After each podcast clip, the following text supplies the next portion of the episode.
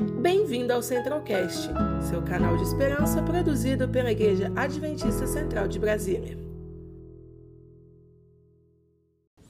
O sábio Salomão ele diz que tudo tem o seu tempo determinado e há tempo para todo propósito debaixo do céu. O mesmo Deus que nos sustentou e tem nos sustentado, nós cremos, ele vai adiante de nós e pela sua graça nós vamos estar escondidos, eu e minha família, escondidos na cruz de Cristo Jesus, para que o Espírito Santo venha nos usar no nosso trabalho no CABC, no Colégio Adventista Brasil Central. E eu quero pedir que vocês continuem orando pela nossa família, orando por cada um. Nós também estaremos continuando em oração.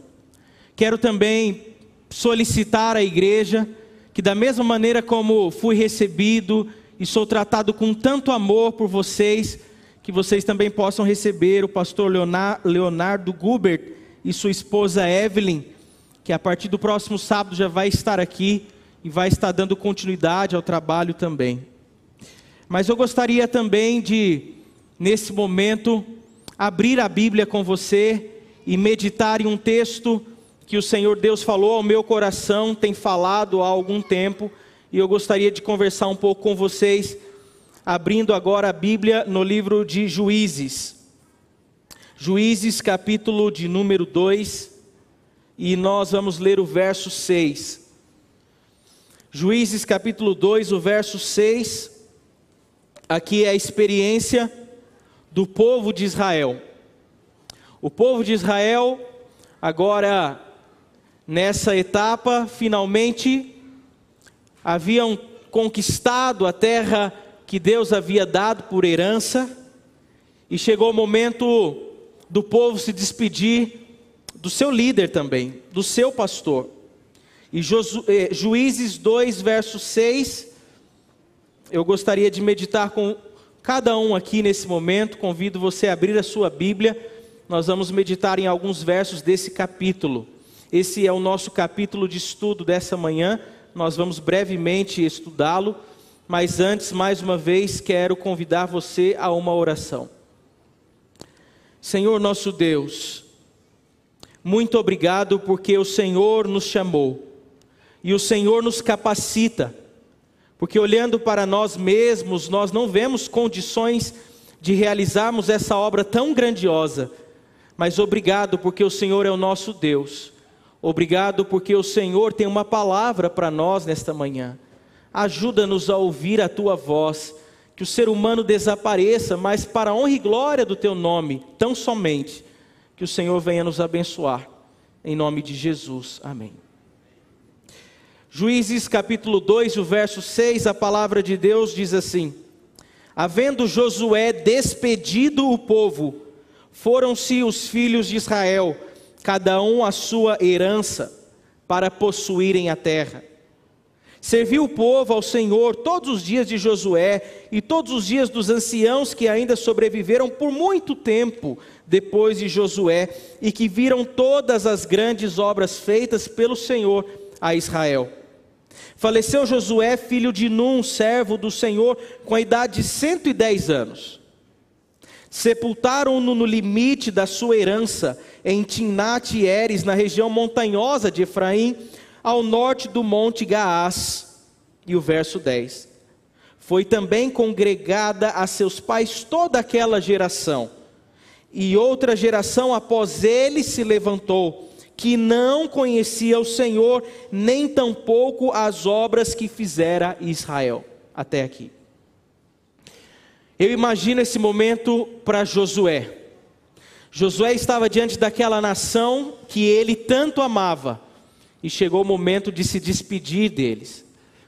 A obra havia sido cumprida, e agora, então, Josué está ali para se despedir do povo.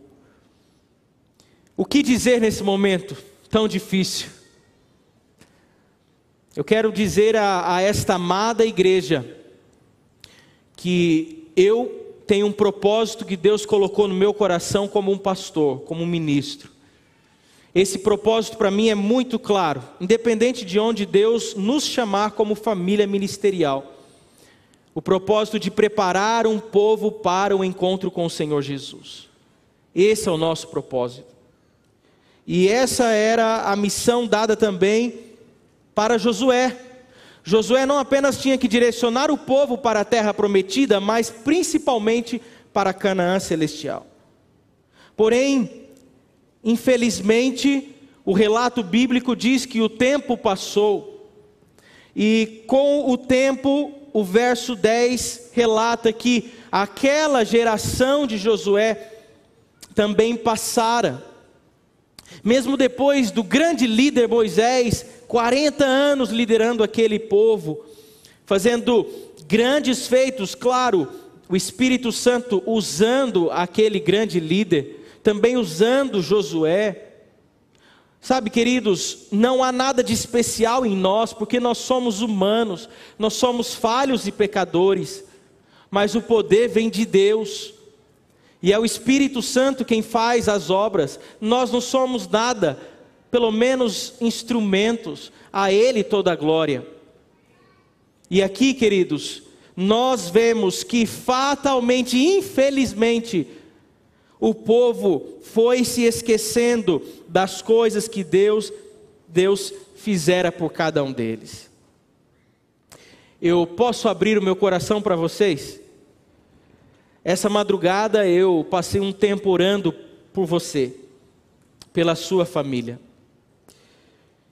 E há algum tempo Deus tem falado ao meu coração e colocado no meu coração, no coração da nossa família, uma preocupação espiritual com a nova geração, com as nossas crianças, os nossos adolescentes, os nossos jovens, de maneira especial. O livro Mensagens aos Jovens, estou com ele aqui em minhas mãos, nas suas primeiras páginas, tem um texto que me chamou a atenção, eu quero comentar aqui rapidamente um parágrafo. O Senhor designou a juventude para ser a sua mão ajudadora, com tal exército de obreiros como que poderia fornecer a nossa juventude devidamente preparada. Quão depressa a mensagem de um Salvador crucificado, ressurreto e prestes a vir poderia ser levada ao mundo todo. Não restam dúvidas de que os jovens devem muito respeito aos mais velhos, ao fato de observarem os cabelos brancos e aprenderem de suas experiências. Eu creio também que os jovens, querida igreja, eles não querem e não precisam estarem à frente fazendo tudo na igreja sozinhos, não. Os jovens precisam de cuidado, os adolescentes, os juvenis, precisam do pastoreio, precisam, precisam da oração, daquele que é mais experiente. As gerações da igreja, elas não devem irem uma contra a outra jamais, mas andarem ombro a ombro, lado a lado. Porque a nova geração que se levanta para anunciar a breve volta de Jesus, necessita do amparo daqueles que já trilharam o percurso ou a caminhada. Queridos, nós estamos vivendo nos últimos dias, nos últimos momentos da história desse planeta, ou você ainda tem alguma dúvida? O apóstolo Paulo, ele chega a dizer em 2 Timóteo 3, verso 1, que seria esse tempo nosso um tempo difícil, e Satanás tem colocado distrações na mente de nossos filhos, coisas que fazem os nossos adolescentes, juvenis, jovens, deixarem de contemplar a Cristo Jesus e buscar outras coisas que são incapazes de satisfazerem. Para muitos adolescentes, a internet, os games, tem sido um escape, consciente ou inconsciente, para fugir de uma realidade que infelizmente o inimigo tem colocado diante deles ciladas armadilhas todos os dias. Temos visto uma realidade triste, uma verdadeira epidemia de divórcios, a perda da autoridade dos pais dentro de casa, a ausência do pai e da mãe na educação dos seus filhos, a desestabilização da família, crimes sexuais hediondos e tantas outras misérias. Tudo isso me leva a crer que Jesus está vindo, que os sinais estão aí escancarados para quem quiser ver. É por isso que o verso 10 é tão importante. Porque o verso 10 de Juízes capítulo 2 nos diz que a geração seguinte não conhecia o Senhor. E nós não podemos permitir isso acontecer em nosso tempo. Não podemos permitir que uma geração se levante sem conhecer o Senhor. O comentário bíblico adventista ele diz assim: é um imperativo que os cristãos examinem os fundamentos da sua fé e vejam a sua experiência, o seu relacionamento direto e pessoal com Deus. A menos que o primeiro seja real, eles podem ter o mesmo destino, diz o comentário bíblico, que a segunda geração de israelitas. Por isso, aqui está o segredo, querida igreja, é fortalecer dentro da nossa casa, você como pai, você como mãe, você como um líder da igreja, olhando para cada juvenil, para cada adolescente, para cada jovem, e através de sua influência, através de sua oração, ajudá-lo e ajudá-la para que possam então conhecerem a Jesus verdadeiramente. Sabem, irmãos, devido ao fato desta geração não conhecer o Senhor, infelizmente muitas desgraças acarretaram o povo de Israel. Porque, como alguém já disse, conhecer Jesus é tudo. O próprio Senhor Jesus Cristo, ele diz em João 17: A vida eterna é esta, que te conheçam a ti como único Deus verdadeiro e a Jesus Cristo a quem enviaste.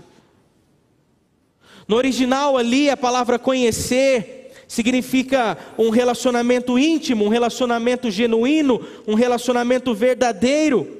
Não apenas conhecer porque alguém vem à igreja, não apenas conhecer porque participa de uma classe, e eu quero parabenizar os nossos professores da escola sabatina incansáveis, cuidando dos nossos filhos cada sábado, esses ministérios maravilhosos que a igreja oferece, para nos ajudar como pais na educação dos nossos filhos, não para essa vida tão somente, mas para a eternidade.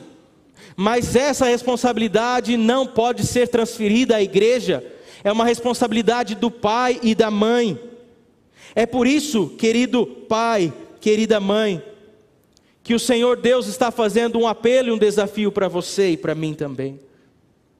Fazer com que a nossa família possa verdadeiramente conhecer ao Senhor cada dia e se aproximar dEle. O profeta Oséias diz assim: conheçamos e prossigamos em conhecer o Senhor, como a alva, a sua vinda é certa. Amém? O conhecer a Deus. O profeta Jeremias, num outro texto, ele diz assim: Não se glorie o sábio na sua sabedoria, nem o forte na sua força, nem o rico nas suas riquezas, mas o que se gloriar, glorie-se nisto, em me conhecer e saber que eu sou o Senhor. Queridos, nós vemos em muitos textos, do Antigo ao Novo Testamento, o interesse divino em fazer com que o ser humano se relacione com Ele de verdade, não cristianismo de fachada. Vir para a igreja com a Bíblia debaixo do braço é muito simples, é muito fácil mas Deus quer um relacionamento genuíno com você e com a sua família também. Não permita, querido irmão, que a sua experiência com Deus seja algo mecânico, rotineiro e acabe se tornando uma tradição sem sentido. Deus não quer isso. Nenhum aparente sucesso compensa uma vida espiritual fracassada. Por isso, nós precisamos clamar, queridos. Nós precisamos clamar. No final do texto do livro de Oséias, ele diz assim: E ele descerá sobre nós como chuva, como chuva serôdia que rega a terra. Essa obra que Deus nos dá, esse chamado divino de nos voltarmos para Ele como indivíduos e como família, é algo sobrenatural. É por isso que nós carecemos do Espírito Santo de Deus. Sábio Salomão, ele vai dizer em Provérbios que é o desejo de Deus derramar copiosamente o Espírito Santo sobre a igreja, sobre cada um de nós, sobre cada família, para que não aconteça o que aconteceu na geração que veio após Josué, que não conhecia o Senhor. Essa geração, ela sofreu, porque ela não se comprometeu com Deus, os israelitas fizeram o que era mal perante o Senhor e enfrentaram terríveis consequências pelos seus atos. E eu quero concluir aqui com você no verso 18 de Juízes, capítulo 2. Uma geração que não conhece a Deus, ela não se compromete em fazer o que é certo diante de Deus, ela enfrenta sérias consequências, e eu termino dizendo do perigo de não estarmos vigilantes e atentos em relação a isso. Juízes 2, verso 18 e 19 diz assim: Quando o Senhor lhe suscitava juízes, o Senhor era com o juiz e os livrava da mão dos seus inimigos. Todos os dias daquele juiz, porquanto o Senhor se compadecia deles ante os seus gemidos, por causa dos que os apertavam e oprimiam. Sucedia, porém, que, falecendo o juiz, reincidiam e tornavam-se piores do que os seus pais, seguindo após outros deuses. Servindo-os e adorando-os, eles nada deixavam das suas obras, nem da obstinação dos seus caminhos. Quando eu estava estudando esse texto, me chamou a atenção a palavra obstinação, coração obstinado, coração rebelde, coração mau. Esse é o coração humano. Naturalmente é isso que acontece. Porém, queridos, Deus não quer que essa seja a realidade do seu povo no tempo do fim, não. Deus quer que a realidade seja diferente. Deus quer que, independente como seja o nosso coração, Ele quer criar um novo coração em cada um de nós. O profeta Ezequiel, no capítulo 36 e o verso 26, tem uma promessa maravilhosa.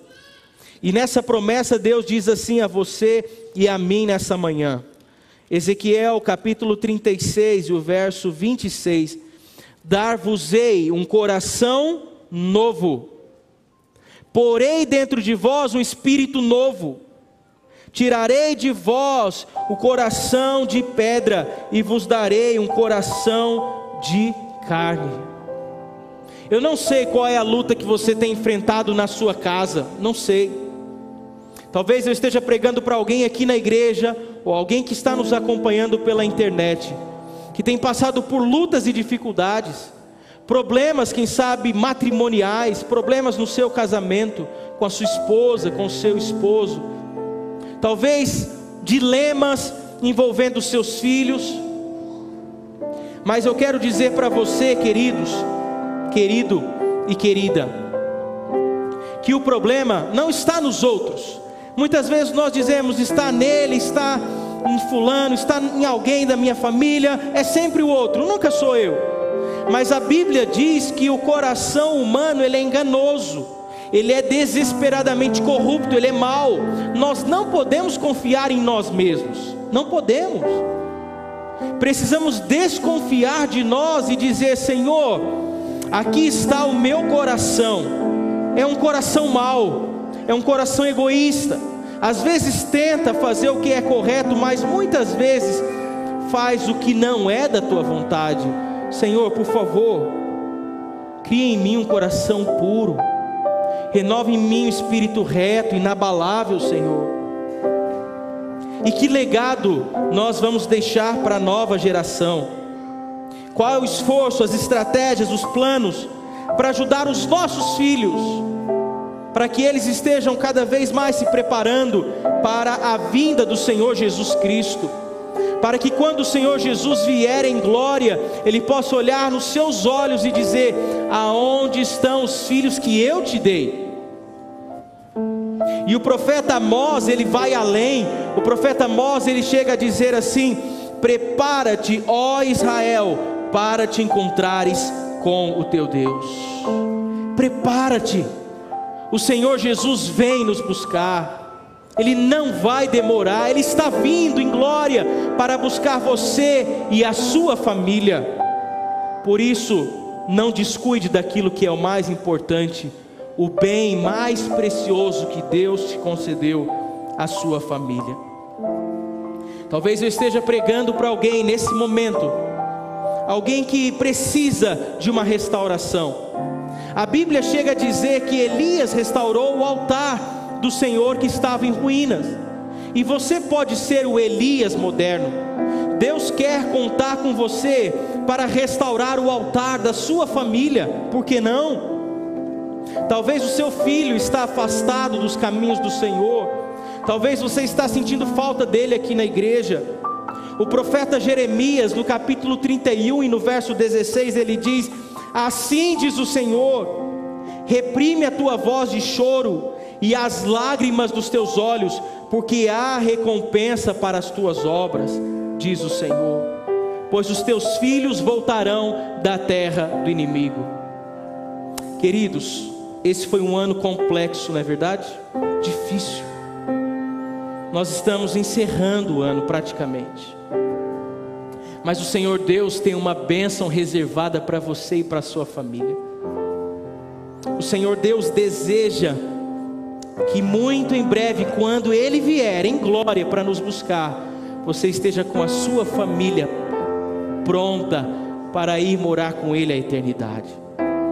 É o seu desejo, nesta manhã de sábado, consagrar a sua família mais uma vez diante do altar do Senhor colocar, quem sabe, o seu anseio, a sua necessidade, a sua luta pessoal, uma preocupação que você tem relacionada, quem sabe, aos seus familiares. E eu quero convidar você para, junto comigo nesse momento, para nós nos ajoelharmos e pedirmos uma bênção especial por você, pela sua casa, pela sua família. Vamos orar?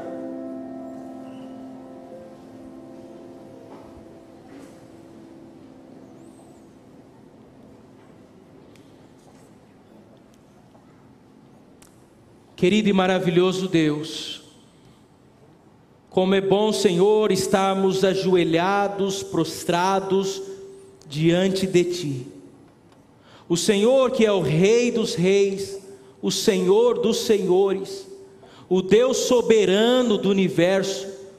Pai, nós nos colocamos aos Teus pés, nós nos rendemos ao Senhor, porque nós, ó Deus, não somos absolutamente nada e nós carecemos do Teu Santo Espírito em nossa vida. Ó Deus, por favor, com a tua mão poderosa estendida nesse momento, venha, por favor, Senhor, abençoar esse teu filho, abençoar essa tua filha, abençoar, ó Deus, estas famílias, para que nós possamos ser a geração que verá Jesus vindo em glória para nos buscar. Ó Deus de amor, perdoa os nossos pecados, Senhor, perdoa as nossas falhas, mas dá-nos uma bênção especial nessa manhã de sábado.